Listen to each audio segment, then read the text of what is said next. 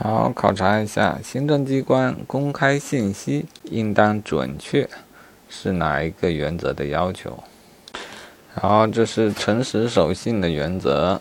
该原则包含两个小原则，一是行政信息真实原则，啊，正如本题所说的情况；二是保护公民信赖利益原则，啊，这两点都在诚实守信原则当中。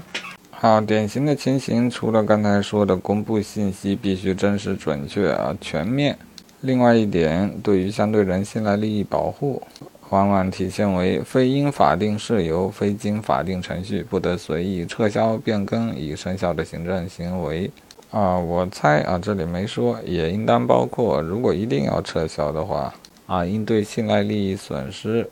进行补偿或者赔偿。